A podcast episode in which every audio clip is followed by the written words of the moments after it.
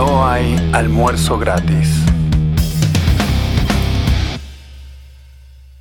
Hola gente, sean ustedes bienvenidos. Hoy tenemos un programón, les prometo, y tenemos un invitado especial por segunda vez con nosotros, el señor Walter Gómez, ex zurdo. Bravo. Vio la luz hace unos años y abandonó para siempre el lado oscuro. Qué bueno tenerte de este lado, Walter. ¿Cómo estás? Muchas gracias, muchas gracias. Bueno, bien, bien, bien, qué sé yo, dentro de lo que, de lo que se vive, la verdad que bien, un gusto, un gusto una vez más estar acá compartiendo este programa con ustedes. Saben que, que soy un, un, fan acérrimo del programa y que hago lo posible para que, para que más y más personas formar parte de nuevo. Bueno, ahí, ahí se cortó un poco el audio, pero se, se llegó a entender, así que seguimos adelante. Buenísimo. Mariana también está con nosotros. ¿Cómo andan? ¿Todo bien? La tengo que presentar porque si no se me ofende. Ah, sí, por supuesto. Y Leandro no saben cómo se pone. ¿Cómo estás, Leo? Bien, muy bien. Este, eso que dijiste que dejó el lado oscuro para siempre, mmm, hay que ver. No yo, sé, le tengo a los fe, yo le tengo fe a dejan lado oscuro, vuelven y después van al gris, al azul. Leandro, te Y- aviso, Walter. vos- bueno, vos sabés, vos sos un fiel seguidor de este programa. Leandro es un pesimista. y Sí. no, no hay caso. O sea, el tipo ni siquiera cree que vos te vas a mantener firme en tus ideas e ideales. Pero ya lo conocemos acá, no, no te ofendas. Ni siquiera No, yo no, por el contrario, por favor, no. Ni siquiera cree en sí mismo. No, no, sí, sí. No. Yo no sé si mañana me conviene el socialismo. Pero eso, eso ya no es escepticismo, eso ya es nihilismo puro y duro. Hoy vamos a tratar el ¿Para tema qué vivir? de la... Bueno, Podemos empezar con esa pregunta, ¿no? sí, Amplia. sí. Yo diría que eso lo dejamos para otro programa porque nos vamos para abajo muy rápido. Hoy el Buscar tema- audiencia. a tratar el tema de hoy, luchas internas y aparentemente además eternas, en el seno del movimiento que podríamos llamar liberal barra libertario, ¿sí? ¿Y cuáles son los distintos caminos que se abren ante nosotros? O sea, ¿quiénes somos nosotros? Los que creemos que es posible vencer al estatismo, vamos a decirlo así. Expliquemos rápidamente, antes de entrar en tema, la diferencia que hay entre liber- liberales y libertarios. ¿sí? es una diferencia que algunos consideran sutil. Yo creo que no es tan sutil. ¿sí? Hay uno, el, el liberal cree, O lo que se llama liberal clásico, ¿no? el liberal clásico, cree, cree en los que podríamos llamar monopolios naturales. O sea que el Estado tiene que proveer ciertos bienes y servicios porque si no, nadie lo haría o se Mm. haría muy mal. ¿sí? Los otros, y, a ver, entre los libertarios hay también, También. Sí. distintas ramas. Y están los que creen que esos bienes y servicios pueden ser perfectamente ofrecidos en un mercado libre y que además eso es mejor desde un punto de vista práctico también, desde un punto de vista moral. Pero dentro de los libertarios están los anarcocapitalistas, o sea, que consideran que si, si bien se puede, ¿sí? esto es algo que hay que rechazar de plano. Entonces, entre los libertarios están los miniarquistas, los que consideran que está bien, un gobierno limitado, muy chiquitito, es legítimo y se puede tolerar. Y Que los ANCAPs las dicen, cosas, de las t- tipo tres pilares básicos. claro, seguridad, seguridad. sí, seguridad nacional, este, policía, en fin. Eh, los ANCAPs dicen no, porque si dejamos, si dejamos que eh, exista un monopolio, ese monopolio va, a- tender a crecer naturalmente, no podemos tolerarlo. Pero bueno, todos están de acuerdo en que el Estado debe ser limitado, que el Estado, el estatismo es un mal a enfrentar, digamos. Hay un, hay un autor que tiene una teoría interesante. No sé si conocen este, este libro. En realidad creo que versión en castellano no hay. Se llama The Evo- Evolutionary Psychology Behind Politics. Esto viene a ser algo así como la psicología, ¿lo ubicás? La psicología eh, Evolutiva. evolucionista, no evolutiva así, eh, detrás de la política. O sea, esto, este, en este libro, este tipo aborda la cuestión política desde un punto de vista estrictamente biológico. ¿sí? Dice que hay, en realidad hay distintas estrategias reproductivas. Y digamos, esto, esto explica las, eh, las posiciones en los dos extremos, derecha e izquierda. ¿sí? Tienen como su correlato en el mundo animal. Entre los humanos, esto se expresa en política como posiciones de derecha e izquierda. Y los libertarios vendríamos a ser, según esta visión, como mutantes. Si somos. Esta es, en realidad dedica un capítulo muy breve a la posición libertaria.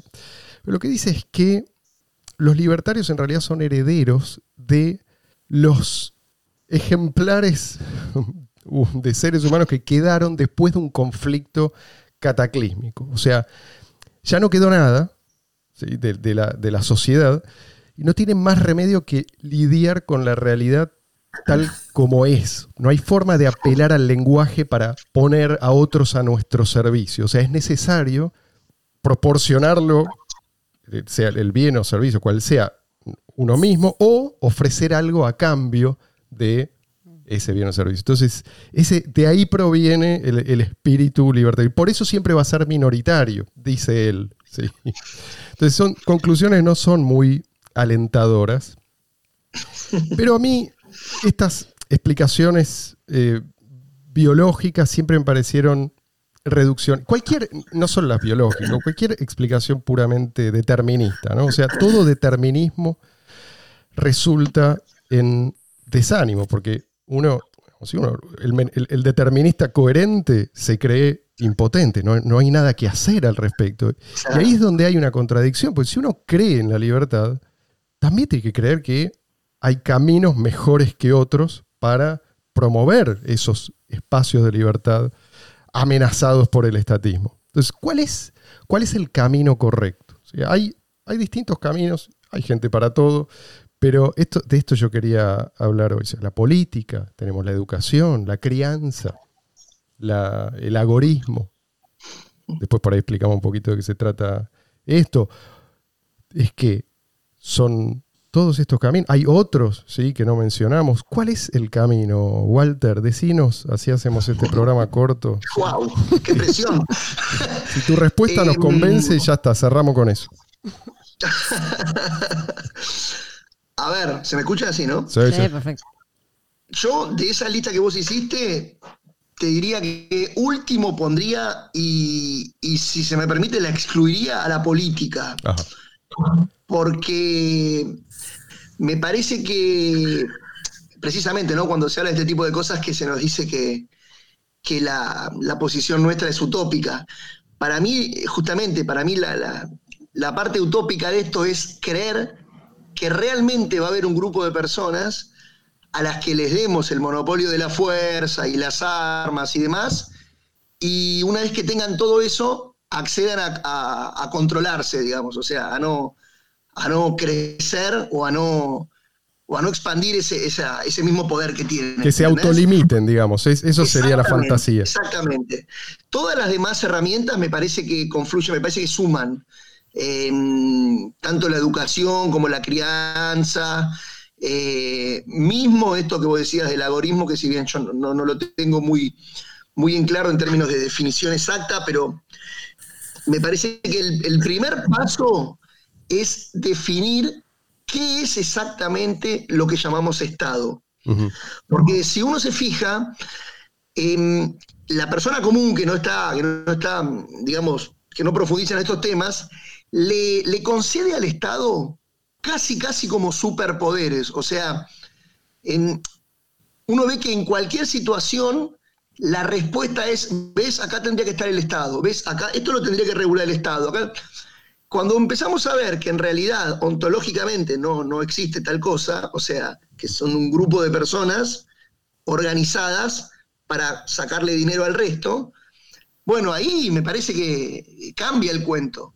O sea, ahí decimos, no, pará, eh, yo no quiero que esas personas que son, que tienen las mismas carencias y, los mismos dramas que puede tener cualquiera, legislen sobre mí, o por lo menos que lo hagan en la menor medida posible. Em, con esto quiero decir, cuando vemos que, no es real eso, que, eso que llamamos Estado no, no, es, algo tangible, digamos, y cambia la cosa para mí. Yo, desde que empecé a verlo así, me, cambió, me cambió mucho la, mirada de todo, por supuesto, ¿no? No solamente de, la política. Entiendo. Eh, a mí, yo, en cuanto a la estrategia política, estoy dividido.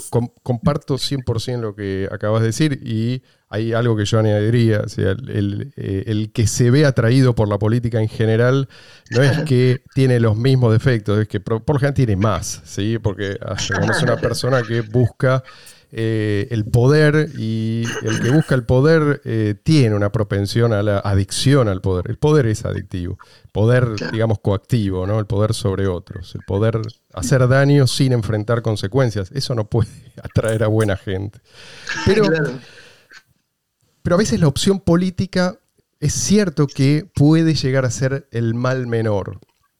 O sea, se me ocurre, ¿no? El ejemplo de algunos movimientos políticos anticomunistas. Si yo dificulto que la alternativa a Mao, en su momento, hubiera sido un paraíso libertario. Pero tampoco creo que hubiera sido peor que Mao. Si cualquiera haya sido, cualquiera hubiera sido esa, esa alternativa. O sea, recordémosle a la gente, por ahí no, hay mucha gente que no sabe, el gobierno de Mao de Mao Zedong en China, allí por, digamos, en el siglo XX, eh, durante la revolución y mientras duró su gobierno, se las ingenió para exterminar, se calcula, entre 60 y 80 millones de personas. O sea, esto, acá están incluidas las personas que murieron en la peor hambruna de la historia de la humanidad que se dio en la China de Mao, gentileza de la planificación económica centralizada. Entonces, estos horrores de, la China comunista realmente superan todo lo conocido. Yo recomiendo a la gente que lea al respecto. Pueden googlear en internet, pueden leer también el libro negro del comunismo, que incluye, bueno, entre, entre otras atrocidades, esta que es como el récord, ¿no? Pero, a ver, es, es, eh, son salvajadas realmente indescriptibles. No, quiero detenerme en esto ahora, pero. Y a una escala además sin precedentes, ¿sí? Pero a lo que voy es que cualquier cosa es mejor que el infierno desatado por Mao y y lo suyo. O sea, literalmente cualquier cosa. Entonces, si la única alternativa es un partido político opositor, dispuesto a enfrentar estos asesinos desenfrenados, bienvenida sea esa alternativa. O sea, es cierto mm. lo que vos decís, la política implica agresión, pero aún entre agresores hay categorías. No sé si, comparten esto. O sea, hay grados. No podemos, me parece, eh, olvidar este, este matiz. si se forma una coalición liberal en el medio de, para volver a, la Argentina, ¿no? en el medio de este apocalipsis desatado por peronistas, socialistas, locales, como quieran llamarlo, yo voy a votarlos. Y voy a hacer lo posible por, porque los demás también los voten. Sí, el tema muchas veces es que, o sea, eh, depende de dónde estés, ¿no? En, Estados Unidos, por ejemplo, Ron Paul, que, o sea, entró, entró a la política, pero entró desde el Partido Republicano, no, no, no desde un partido libertario per se, eh, pero generó un cambio y generó un despertar de un montón de gente y mm. logró eh, hacer llegar las ideas de la libertad a una cantidad de gente impresionante que muchos lo dicen que sin, sin Rompón no hubiesen sabido lo que era el, liberalismo o el libertarianismo. Eh, entonces, eso por un lado, y el tipo hizo política y desde la política promovió digamos, cuestiones como, por ejemplo, en contra de la, de la Fed o del Banco Central de Estados Unidos, promovió estas ideas y las dio a conocer y la gente supo que eso existía, que era una alternativa, gracias a él y a, su mm. movimiento. Entonces, y a, muchos jóvenes. Ahí ya te vas para el lado, digamos, de la educación, más, que una opción política. Bueno, pero educación desde la política, porque el tipo era un político, en ese momento era un político. Y, y, después lo que hizo, digamos, dentro del Congreso, lo mismo. O sea, hay alternativas en la política, pero son los menos. La realidad es que son los menos. Por un lado, porque si vos decís, bueno, el, libertarianismo propone el principio de no agresión y propone, digamos, que el Estado o sea, es, es inmoral, entonces no muchos se meten en política porque consideran que eso sería algo inmoral. O sea, que ya que sería ensuciarse. Entonces es como que te quedas en en una contradicción. Entonces, eso es una cosa que a muchos siempre se nos plantea la duda. ¿Qué, haces? O sea, te metes en política, te ensuciaste, te, metes en el barro, como dicen muchos. ¿Y hasta qué punto es ensuciarse si lo que estás enfrentando es un mal mucho mayor? Y una estructura que va a ser quiere- se- difícil. Se, muere por hablar. Sí, no, si no me dejan hablar, viejo. viejo. Es el turno de Leandro. Este, acá hay, eh, yo siempre digo que la educación es el pilar fundamental. Creo que educar desde la política es muy complicado y a veces los atajos terminan siendo perjudiciales. Vos, vos dijiste antes, permitime disentir, vos dijiste antes... eh, ¿A quién estás hablando, Leandro? A vos, Marcelo. Eh, ¿No viste que te señalé? No, no, no señalé Tenemos oyentes María. también. Viste que está María acá. Dice María, y abajo de Walter dice María. Bueno, eh, Es trans. ¿Cómo es querés que te digamos, eh. Walter? Walter, ¿Qué pronombre querés que usemos? ¿Te gusta María? No se dio cuenta todavía, ¿no? Todavía no se dio cuenta. Walter, El nombre de tu, de tu cuenta de Hangout dice María. Sí, lo que pasa que generalmente después de las 23 soy María, pero bueno. Ah, ok, está bien. Bueno, eh, Hay que darle comer a la familia. Lo que digo es que para meterse en política no hay que buscar atajos, hay que, en todo caso, primero hacer una amplia educación y si no se logra, no meterse en política. ¿Por qué lo digo? Eh, si se forma una alianza liberal cuando la gente todavía no, no entiende muy bien, tiene más cosas negativas que positivas. En primer lugar, lo que vemos es que muchos se unen al libertarianismo, al liberalismo, entre comillas, eh, de cualquier cosa, de cualquier lado. Lo usan para combatir alguna idea, lo usan los nacionalistas eh, nazis, lo usan, yo soy liberal, dicen, para combatir al comunismo, en realidad no son nada liberales, escuchar los discursos no tienen absolutamente nada liberal. Gente que quizás le, le gusta la libertad en lo económico, pero absolutamente nada son no conservadores, digamos, fascistas directamente, en todos los demás aspectos también se consideran liberales. Entonces se te llena un partido, se te hace un partido, que es lo que suele pasar, de ideas extremistas de todo lado, que no tienen absolutamente nada que ver con la libertad, en una o dos cosas. Agarran alguna cosa que le gustan y nada más. sí, sí, me gusta, me gusta la, me gusta X droga eh, y no quiero que me molesten y todo lo demás me, chup- me, me importa poco. Eh, Claro, o me gusta la libertad económica, pero no eh, hay que prohibir todos los vicios, eh, porque y, y meter a la iglesia o a lo- no sé, qué sé yo, en- a, a comandar todo. O sea, vienen por, como ejemplo lo digo, ¿no? Entonces el Partido Liberal deja de ser liberal. Y la gente que no conoce las ideas termina creyendo que eso es el liberalismo, de lo que vive pasando acá en Argentina. Mm. Entonces, y lo que está pasando de nuevo. Entonces, yo digo, yo no, yo no, o sea, si me decís por las ideas, sí, por los candidatos, quizás algunos también. Pero cuando veo el, el conjunto, digo, ni en pedo.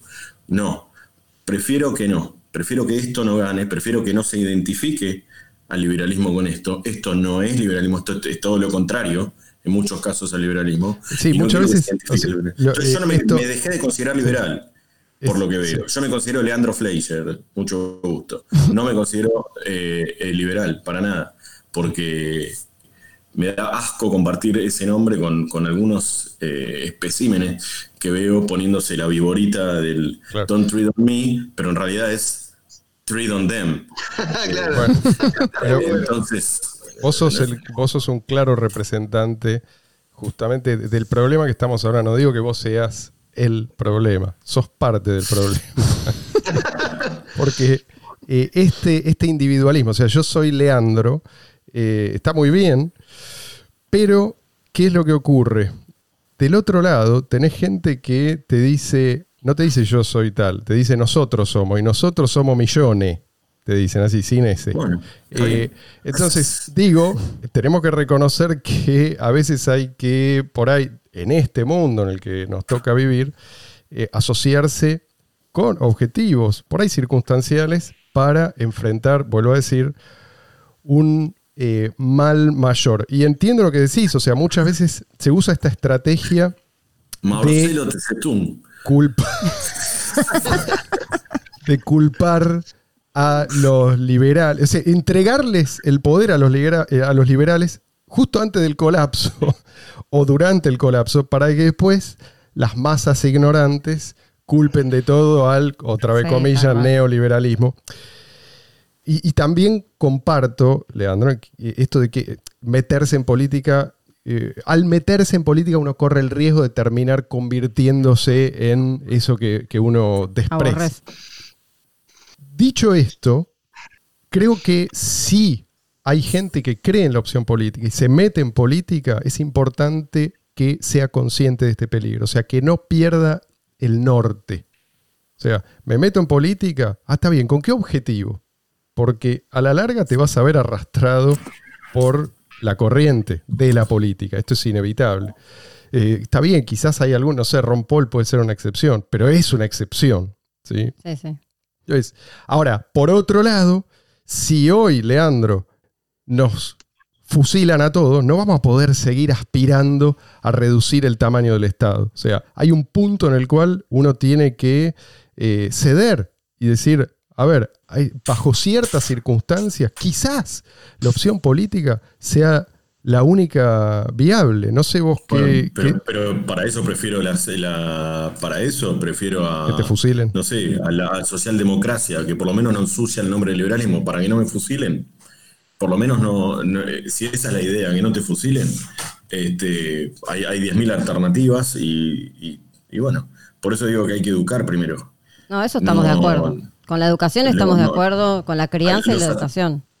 el, Atajo, el atajo fue contraproducente siempre eh, y, lo va a seguir siendo. No sirve para nada, es peor y el partido se te llena de cualquier cosa. Porque todo lo que hicieron fue buscar, el, la vez pasada, fue buscar votos. Agarraban a cualquier facho cualquier fascista, pero, con toda la letra, o sea, no sabían ni quién era Mises, no sabían absolutamente nada, le importaba un rábano, ni siquiera hablaban de las libertades civiles, nada. Eran anti-kirchneristas, anti-peronistas. Bueno, hablando de Mises, perdón, pero estamos, acá estamos con una persona que leyó a Mises. Walter sabe muy bien seguramente que Mises no era, eh, no era ingenuo, ¿sí? O sea, en política el tipo tenía muy claro que vivía en un momento de la historia del cual no se podía sustraer. ¿sí? Él mismo dijo en su momento, está bien, no sé si se habrá rectificado más adelante, él dijo, el fascismo es horrible, el comunismo es peor, dijo. O sea, eh, guarda, ¿sí? el, incluso Mises en su momento prefirió un mal menor y lo expresó, ¿sí? no, no se lo guardó no sé, Walter, eh, vos cuando nos escuchás discutir, eh, pensás eh, qué, qué es lo que pasa por tu cabeza. ¿Quién tiene razón? ¿Quién tiene más? Bueno, yo creo que justamente em, de los tres, claramente la razón la tiene Mariana. Siempre que la mujer discute es porque ya sabe que ganó la discusión. Siempre y en todo lugar. Em, no, el políticamente eh, correcto. incluso, eh, y aún hoy se lo sigue acusando por eso cuando habló de Chile, eh, lo que hacía era contrastar y decir, bueno, si le parece violento lo que está viviendo Chile hoy con, con Pinochet, no se imaginan lo que hubiese sido Chile con el plan de, de Allende y demás. Em, no, a ver, coincido, coincido bastante con lo que dice Leandro. Em, esta cosa de, de creer que eh, porque compartimos un, rival ideológico eh, somos, somos, somos parecidos. Y la verdad que no. De hecho, de hecho, hubo, cuando Leandro decía, se te prende cualquier facho y qué sé yo, se me vinieron a la imagen, a la cabeza un par de imágenes. Y yo he escuchado eh, gente que en las últimas elecciones terminó reivindicando a la doctrina peronista siendo que iba eh, precisamente en contra del kirchnerismo y diciendo cosas como, en, conferencias eh, y en reuniones así públicas, diciendo cosas como, no, no, a ver, eh, el problema del kirchnerismo es que no es peronismo. ¿Te das cuenta? Y está bien, uno puede decir, bueno, en definitiva lo hicieron por los votos y demás. Yo tiendo a creer que, que justamente, que es al revés, ¿no? Que es de abajo hacia arriba. Em, pero de abajo hacia arriba, en el sentido de que por más arduo que suene, es eh, cabeza a cabeza, digamos, es, es uno por uno eh, hablar y, y, proponer ideas y decir eh, cómo funcionaría esto y lo mal que está, que está funcionando ahora y demás. ¿Por qué? Porque mm, creo que es eh, Alberto Venegas Lynch hijo que dice que cuando, cuando mm, la gente comience a hablar de las libertades que nos quitan los políticos, ahí los políticos van a empezar a hablar de otorgar nuevamente esas libertades. Porque lo que buscan son votos. Mm. Con lo cual eh, es la gente, porque tenemos adoctrinado en la cabeza, digamos, en, relación a, que cuanto menos libertades tengamos, menos riesgo vamos a correr. Mm. Eh, pero yo tiendo a pensar que es al revés, que cuando reivindiquemos esta idea de no, che, pará, no hay nada de malo en tener más libertades, por el contrario, vamos a vivir mucho mejor. Ahí van a empezar, a empezar a aparecer las ofertas electorales que hablen de esas cosas. Bueno, si vos te pones a pensar, ahora mismo lo que está pasando acá es algo parecido a lo que vos decís. Eh, Estás equivocada, Mariana. No, esperá. Estás equivocadísima. Esperá. Estás equivocadísima. Esperá, no sabes a dónde voy, a lo que voy a decir.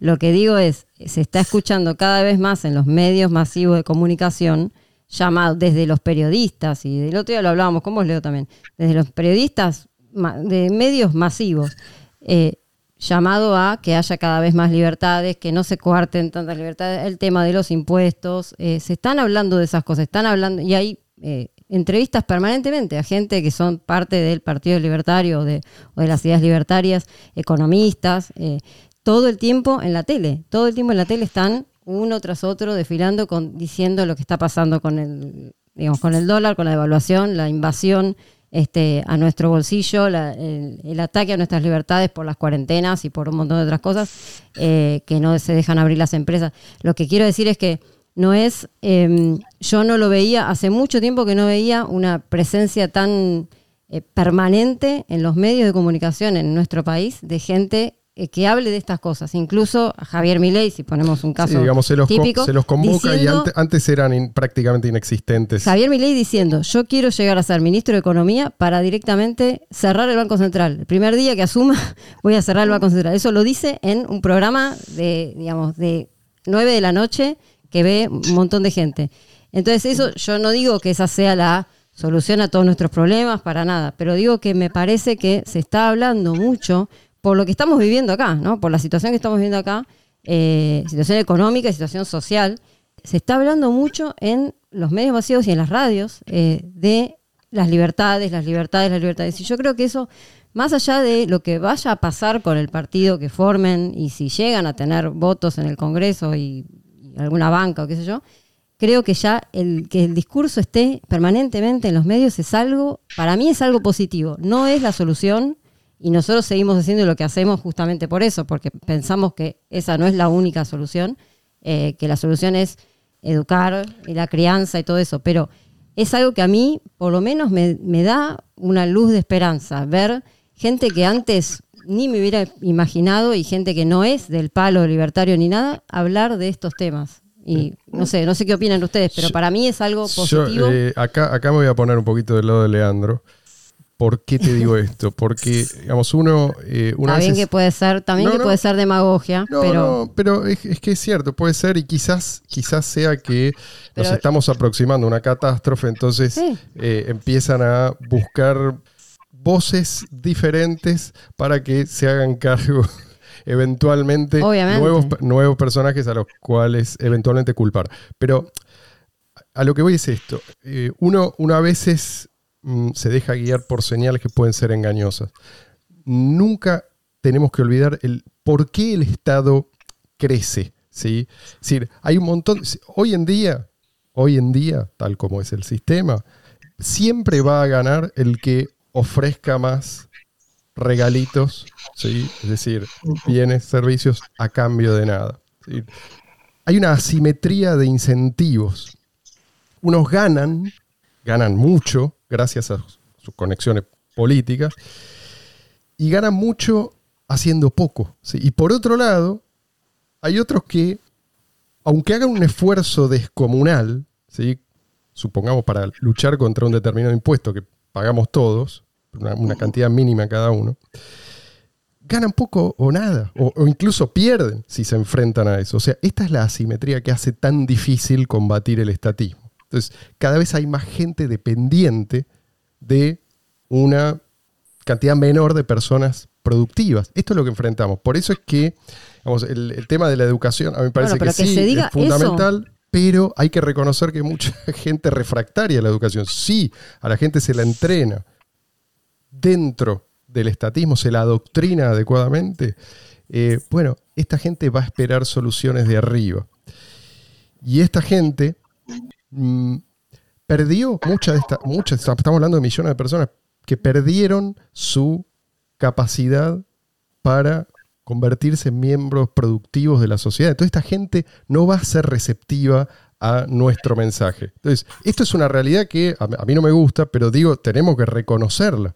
Pero que se diga esto que vos estás diciendo en un medio masivo de comunicación es algo que no sé si hasta hace eh, mucho tiempo pasado. y ahora se dice.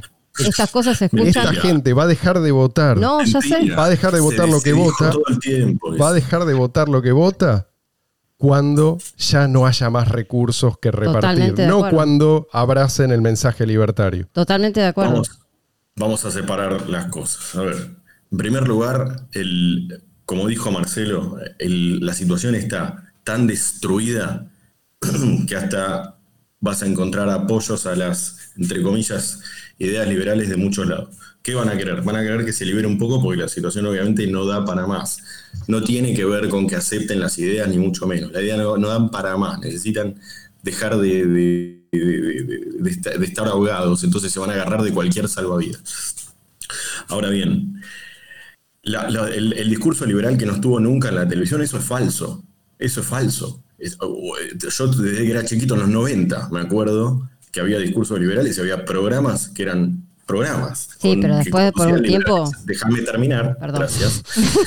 Eh, entonces, entonces, eso es falso. Que eso es nuevo es falso. Es falso. Viene desde hace muchos años, desde hace décadas.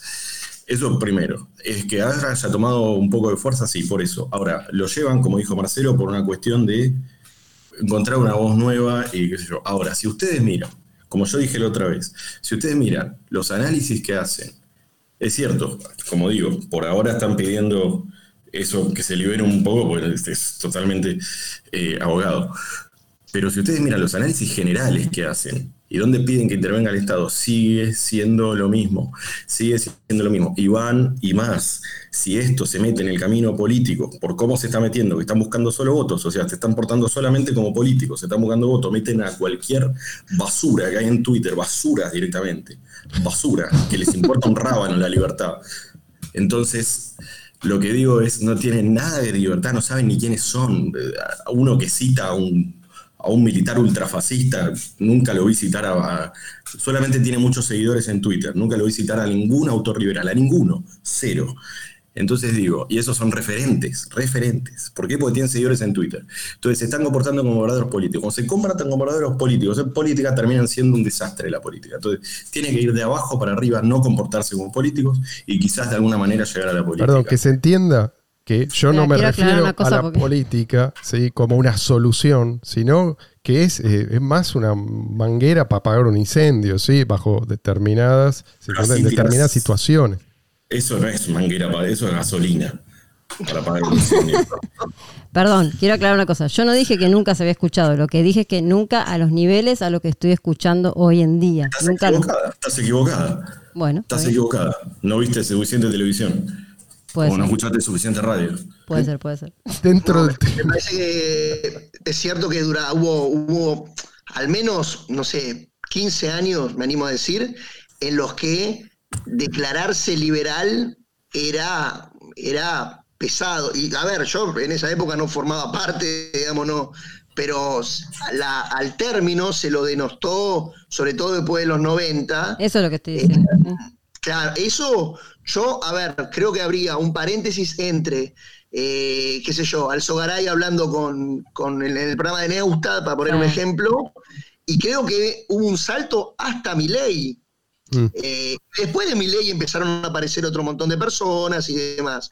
Pero, por ejemplo, yo antes de mi ley no sabía quién eran, pero te diría el 95% de los que conozco hoy, que ni siquiera sabía que estaban metidos o que eran economistas y demás. Pero, Creo que a eso hacía referencia Mariana. Prefiero que se lo siga denostando al liberalismo a que se lo termine asimilando a cualquier mierda, perdón por la palabra, pero a cualquier mierda que, en la que se puede llegar a transformar o en la que se está transformando. Entonces, yo prefiero que se lo siga denostando, prefiero la, la época anterior, la verdad, prefiero eso. Bueno, Leandro, ya entendimos. Pasemos de la política porque si no, eh, esto termina a las piñas. Qué suerte que estabas a distancia hoy. Lo que yo quería decir es una cosa que pienso que es importante. Para mí, eh, y que pasa mucho en, el- en Estados Unidos hoy en día, porque sigo bastante la, la- la evolución del Partido Libertario de Estados Unidos y lo que está pasando ahí es una especie de grieta en el Partido Libertario de Estados Unidos, está clarísimo, eh, son libertarios de izquierda y de derecha. Acá también pasa un poco, pero allá está muy claro, ¿no? Eh, con dos o tres temas básicos, uno es la frontera, el cierre o no de la frontera, qué sé yo, bueno, cosas que nosotros este, no tenemos, por suerte tenemos un montón de otros problemas, ese no, eh, pero porque nadie quiere venir acá aparte, no haría falta. pero eh, allá tienen, o sea, tienen ese, ese, uno de los pilares de las discusiones esa, eh, es ese, y lo que pasa mucho es que dentro del libertarianismo están los políticamente correctos y los que quieren y los que tienen un discurso para eh, digamos apaciguar a las masas y que nadie los trate de racistas ni de no ni de fachos ni de nazis qué sé yo y están los que dicen lo que piensan sí y ah, onda Walter Walter Rock o eh, Lou Rockwell o Tom Woods gente que habla, dice lo que piensa y no le importa que lo tilden de nazi, que lo tilden de nada.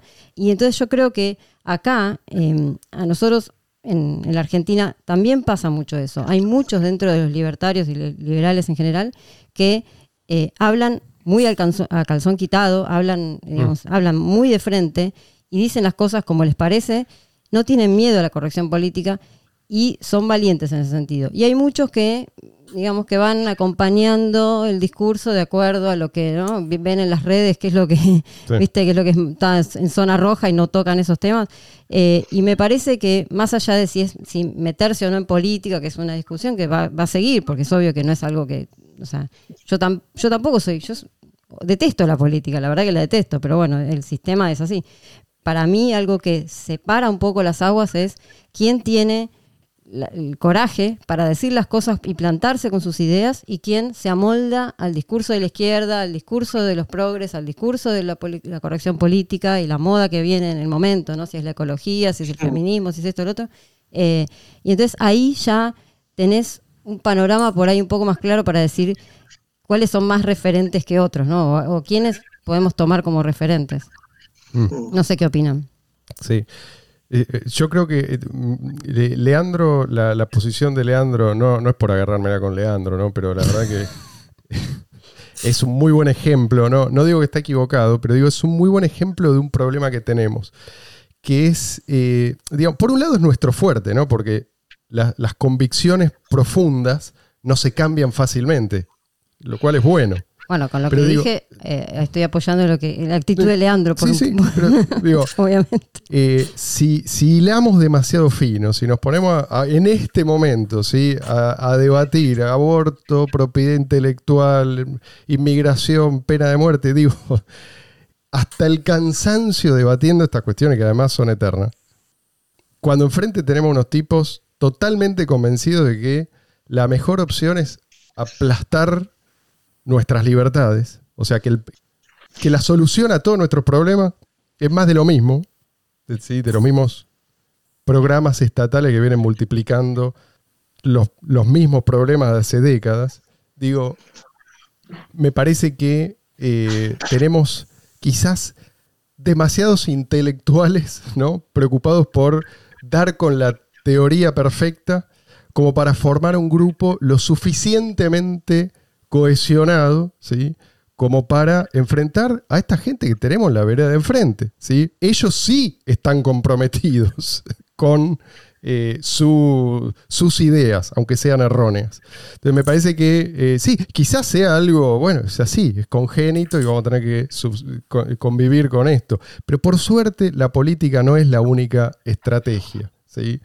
Hay otras, y ya las hemos mencionado. Una, me parece subestimada, es el tema de la crianza. A ver, si, si no nos reproducimos, estamos en problemas. Porque la transmisión de valores es, eh, es posible fuera del seno familiar, desde ya que sí. pero no es tan efectiva, ¿no? Y si, si, si se corta esa, esa, cadena de transmisión, o si los que más se reproducen son los que tienen ideas contrarias a las nuestras, estamos condenados a fracasar. Entonces, me parece que tenemos mucho que aprender de uh, grupos humanos que están unidos no necesariamente por teorías válidas, pero que hacen mucho énfasis en la reproducción, porque saben que digamos, esa es la manera de que esas ideas persistan en el tiempo. Entonces, a la larga la, la reproducción me parece que es más efectiva que la evangelización, aunque no hay que, no hay que despreciarla. Yo, digo evangelización, me refiero simplemente a la, diseminación de cierto mensaje. ¿no? Entonces, pero ¿de qué sirve evangelizar si ese mensaje se va a perder en un, par de generaciones. ¿sí? O sea, tenemos que reproducirnos y tenemos que ocuparnos de la educación de nuestros hijos. Esto es lo principal, me parece, ¿no? No sé si tienen para decir algo al respecto. Walter. Sí, sí, sí. A ver, em, bueno, yo vengo siguiendo ese tema puntual. Em, no sé, no sé tu nene cuántos años tiene, Leandro. Cuatro. Cuatro. Bueno, los míos tienen once todos los días que tienen eh, ciencias sociales en el colegio, tienen de tarea ver algún videíto en YouTube de Paca Paca. No, te puedo creer. Para explicar qué es Paca Paca, porque. Paca Paca es un canal que si los chicos lo siguen así eh, con fervor, en dos semanas te están pidiendo el muñequito articulado de Simón Bolívar. Básicamente. Gratis. Eh, claro. Eh, a ver, Paca Paca es un canal en el que se baja una línea en la que, por ejemplo, para que te den una idea, aparecen caminando nomás campantes San Martín Belgrano y Eva Perón.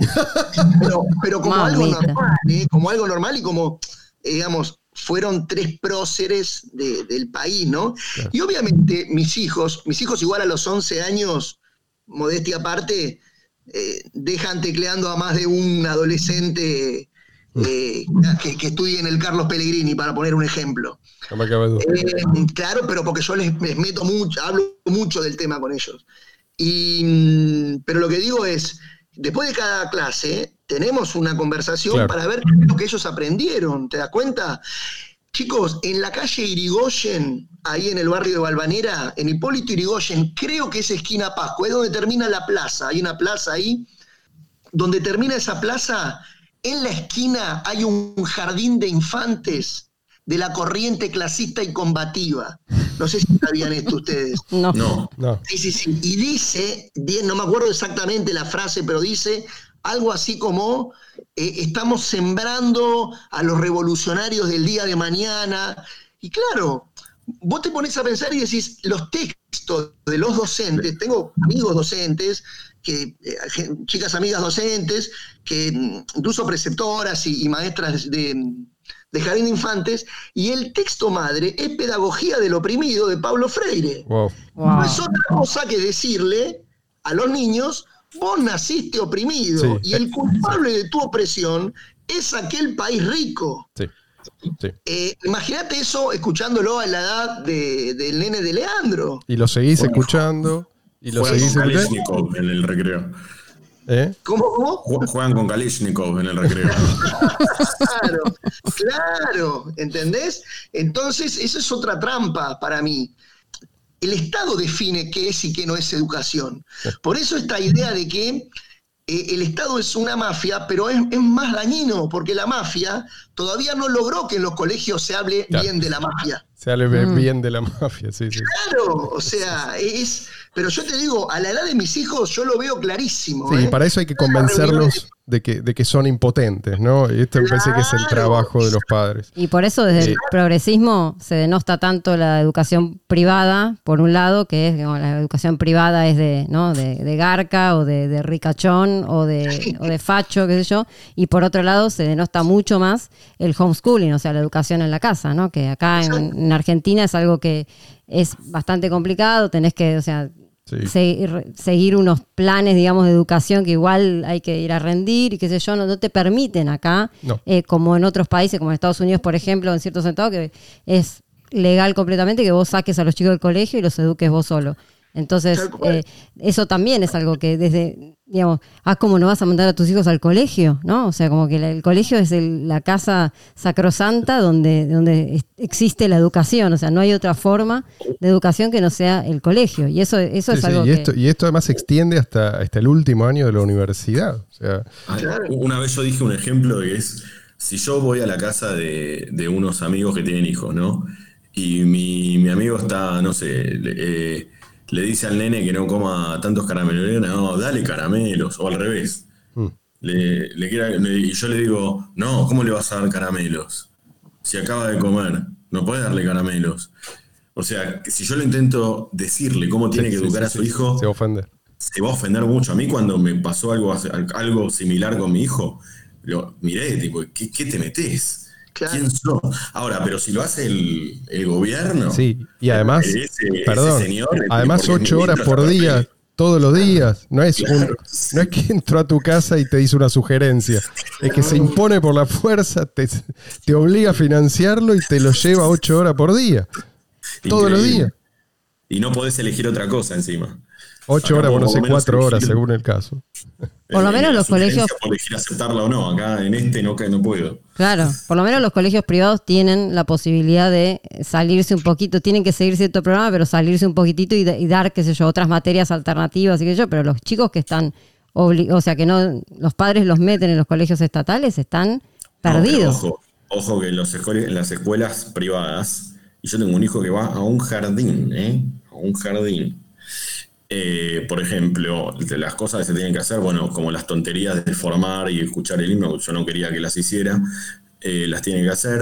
Y eh, otra cosa que hacen es, por ejemplo, bueno, la educación eh, sexual Ah, sí, eh, sí, eso también está. obligatoria. Claro. Eh, que digo, pará, y si yo no quiero que lo estudie de esta manera, puede estar bárbaro, yo no sé. Pero ¿y si no me interesa que lo estudie de esta manera, no, tiene que estudiarlo igual. Pero, o sea, si, si el Estado no se interviniera, pero ni un poco en este caso, ni un poco, pero ni pero nada, cero, separarlo absolutamente, puedes estudiar la, la educación sexual así, puedes darle una Kalishnikov, y yo puedo eh, hacer todo lo contrario. O sea, La idea es desplazar a los padres, que el, el único criterio Claro. que prevalezca es el del funcionario a cargo. Y, y vos, bueno, vos sos eh, una máquina de producir niños que van a ser soldaditos al servicio del Estado. Pasemos cual, de... Sí, perdón. No, y mm, vos fijate que a mí me pasa mucho también de hablar con gente con ideas más bien opuestas a, a- a las nuestras, digamos, y lo que yo pretendo, a ver, yo no digo que no tiene que haber un jardín de infantes de la corriente clasista y combativa, aunque se llame Eva Perón. Sí. Lo que estoy diciendo es que si la educación fuese libre, yo no mandaría a mi hijo a ese colegio y estoy dispuesto a que otro lo mande porque es su hijo. El punto es que hoy mi hijo obtiene en el colegio ideas contrarias a las que aprende en su casa. Y eso es lo que no veo bien. Sí. Y es por la fuerza eso. Y o sea, es una bajada de línea directa. Eh, ¿Te das cuenta? Entonces yo digo, está todo bien. Vos no querés que tu hijo aprenda las ideas de la libertad. Yo te lo respeto. Ahora, ¿por qué mi hijo tiene que aprender las tuyas? Gente, quería, quería tocar el tema del agorismo. Parece sumamente interesante, pero me parece que vamos a tener que dejarlo para otro programa porque es- hemos sí, superado la barrera de los 40 ya largos minutos. Nos estamos acercando a los 50. Pero tenía muchos insultos todavía por decir. Bueno, no importa. La próxima, Leo, como de costumbre. No va a faltar oportunidad. Yo creo que Leo vino conteniendo todo el día, viste, la, la bronca del día y dijo a las 11 y ahora se va a dormir tranquilo. Tu mujer no, no te va a reconocer. Él hace catarsis con nosotros. Está muy bien. Lo que quiero decir, quiero cerrar con esto. Cualquiera sea la estrategia, hay que comprometerse con eso. O sea, vos, vos considerás que el camino es la política. Bueno, unite a un partido político, pone toda tu energía ahí. Vos considerás que la solución es eh, el algoritmo o varias de estas, no tiene por qué ser una sola. Digamos, esto eh, hasta en un punto te diría que es una cuestión de supervivencia. ¿sí? Yo hoy, hoy pasé por el río y vi un montón de gente tomando sol, haciendo deportes náuticos, que ahora aparentemente se puede, se puede. Por fin. Y está todo bien, pero yo me preguntaba, me preguntaba esto, qué loco, ¿no? O sea, debo haber sido la única, la única persona que... Cortamambo, ¿no? La gente está disfrutando y el tipo va... ¿Cuántos de estos tipos son conscientes de que no van a poder seguir disfrutando de su tranquilidad si nos pasan por arriba, ¿no? Los socialistas. Y de los que son conscientes, ¿cuántos están haciendo algo para evitarlo? No puedo, no puedo yo, eh, digamos, algo que me obsesiona. Si vos entendiste esto, yo no sé si decir que tenés un deber para con la causa, no, no sé si, si ponerlo en esos términos, pero, macho, hace o trabaja por ese futuro en el que vos crees. Hacé lo que vos Por ahí te equivocás. O por ahí no es ese, digamos, no es ese la herramienta, no es ese el instrumento, es otro. Por ahí la política te defrauda, como suele pasar, ¿sí? Pero hay un montón de otras cosas que sí podés hacer. Bueno, hacelas. Hagámoslas. Si no, por lo menos no te quejes después. Claro. Gracias, gente, por estar con nosotros. Apreciamos mucho la compañía de ustedes. Den un like si les gusta lo que hacemos. Comenten si tienen algo que decir. Y suscríbanse si no lo han hecho todavía. Gracias a ustedes tres también. Gracias, Walter. Gracias a ustedes. Walter, como siempre, un placer tenerte con nosotros. Será hasta la semana que viene.